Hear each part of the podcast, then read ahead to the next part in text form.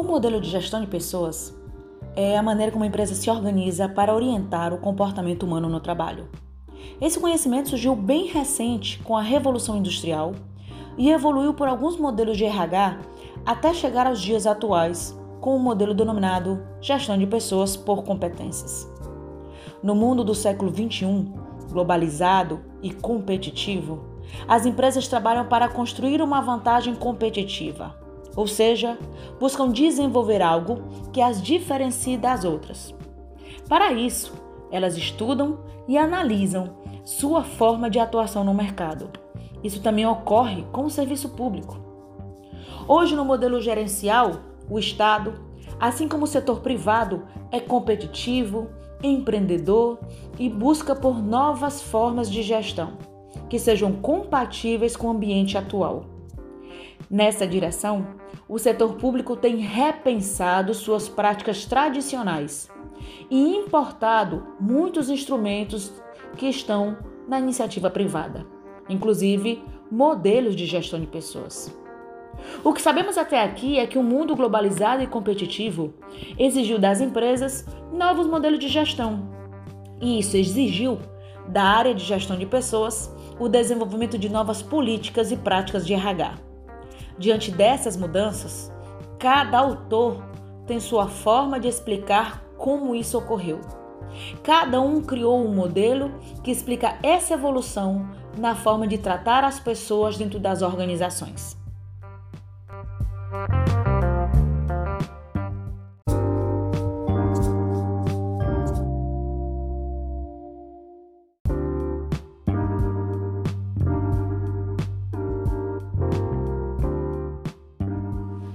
De acordo com o Idalberto a gestão de pessoas já passou por três fases: relações industriais, administração de recursos humanos e gestão de pessoas. Em seu livro Gestão de Pessoas: O Novo Papel dos Recursos Humanos nas Organizações, Chavenato diz que foi a partir da Revolução Industrial que surgiu o conceito de trabalho como conhecemos hoje. E também diz que durante o século XX tivemos três eras organizacionais cada uma com características bem diferentes. Era clássica, a era neoclássica e a era da informação. E cada uma dessas eras, o autor associou um modelo de RH. Na Revolução Industrial, a era clássica era um período que ia desde o início da Revolução Industrial até a década de 50. As mudanças desse tempo ocorriam de forma lenta e gradual. O ambiente era estável e as empresas baseavam-se em uma estrutura organizacional burocrática, com muitos níveis organizacionais, decisões centralizadas, padrões rígidos de comunicação. E a essa era clássica, Chavenato associou o modelo de RH chamado de relações industriais. Já a era neoclássica foi um período entre as décadas de 1950 e 1990, um tempo em que o mundo começou a mudar mais rapidamente. No campo da administração, a teoria clássica foi substituída pela neoclássica. A teoria comportamental substituiu a teoria de relações humanas. Surgiram as teorias de sistemas e contingencial, e por fim a abordagem sistêmica.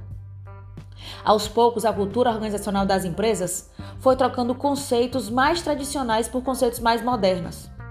A essa era neoclássica, Chavenato associou o modelo de RH chamado de administração de recursos humanos. E por fim, temos a gestão de pessoas. A partir de 1990, começou a era da informação. Nessa era, as organizações são ágeis, rápidas, flexíveis e competitivas.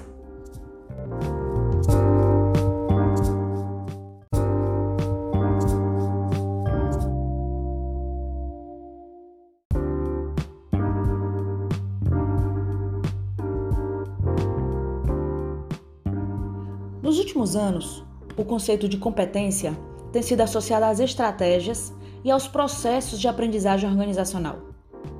Mas, primeiramente, vamos conceituar o que é uma competência, para depois definir os seus tipos, já que é um assunto muito cobrado em concurso.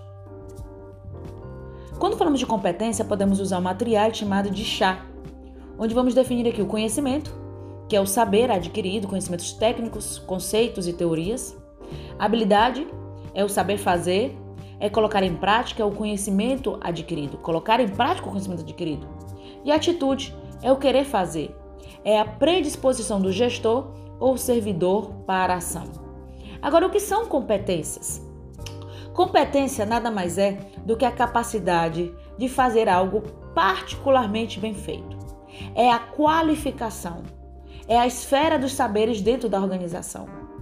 A competência é um conceito mais amplo, além de qualificação, envolve conhecimento do indivíduo, mas considera também o que o indivíduo faz com o que o sabe, ou seja, colocar em prática.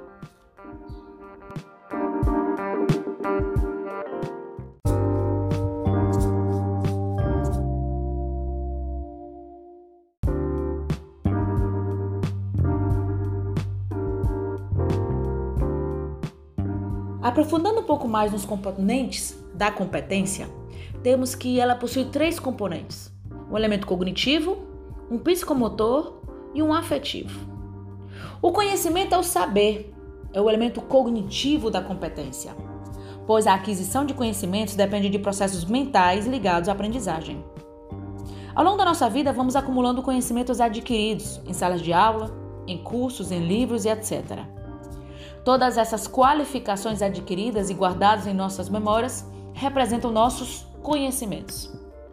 A principal dificuldade que as pessoas têm em relação a essa dimensão conhecimentos é articular tudo o que sabem para fazer na prática. A habilidade é o saber fazer, é o elemento psicomotor da competência, pois é a aplicação prática do conhecimento que se possui, ou seja, no trabalho, as pessoas utilizam o conhecimento adquirido em sua formação técnica ou acadêmica. A habilidade está relacionada com o conhecimento prático, com a experiência das pessoas.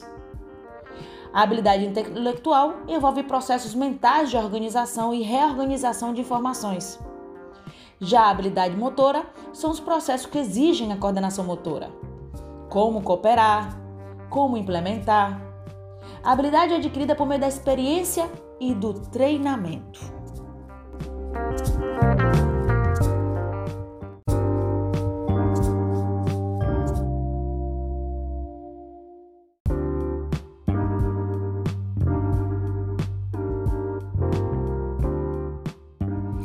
Não tem como dissertar sobre a importância do papel dos recursos humanos nas organizações sem nos retratar a um viés histórico, expondo que as pessoas nem sempre foram a principal preocupação das organizações. Exemplo disto é o que a administração científica preconizava, que o trabalhador ficava em segundo plano quando se tratava de produção. Compreendemos que, com os estudos de Houghton, começa um prenúncio da mudança na relação das organizações para com seus funcionários. E a partir disso, inicia-se vários estudos acerca da relação trabalhador versus organizações, tais como a pirâmide de Maslow, fatura de Herzberg e uma maior importância à teoria Y e X. No passado mais recente, estudos sobre liderança, motivação, administração participativa, entre outros. A tendência do mundo corporativista nos dias atuais é a valorização das pessoas. Durante a Revolução Industrial, o principal setor da empresa era o tecnológico. Mas na atualidade percebe-se que vivemos outra realidade, onde o principal ativo das organizações são as pessoas que fazem parte do universo daquela organização, por meio do incentivo do capital intelectual humano.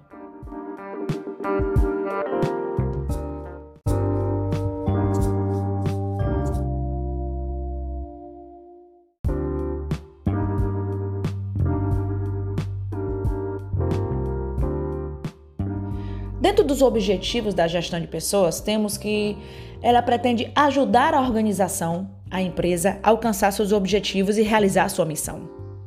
Antigamente, a ênfase era colocada no fazer corretamente as coisas através dos métodos e regras impostas aos funcionários para obter eficiência. O salto para a eficácia veio com a preocupação em atingir objetivos e resultados. Outro objetivo é proporcionar competitividade à organização. Isto significa saber empregar as habilidades e competências da força de trabalho. A função da administração de recursos humanos é fazer com que as forças das pessoas sejam mais produtivas para beneficiar clientes, parceiros e empregados. Outro objetivo da gestão de pessoas é proporcionar à organização pessoas bem treinadas e motivadas. Preparar e capacitar continuamente as pessoas é o primeiro passo. O segundo é dar conhecimento às pessoas e não apenas dinheiro. Outro objetivo é aumentar a autoatualização e a satisfação das pessoas no trabalho. Antigamente, a ênfase era colocada nas necessidades da empresa.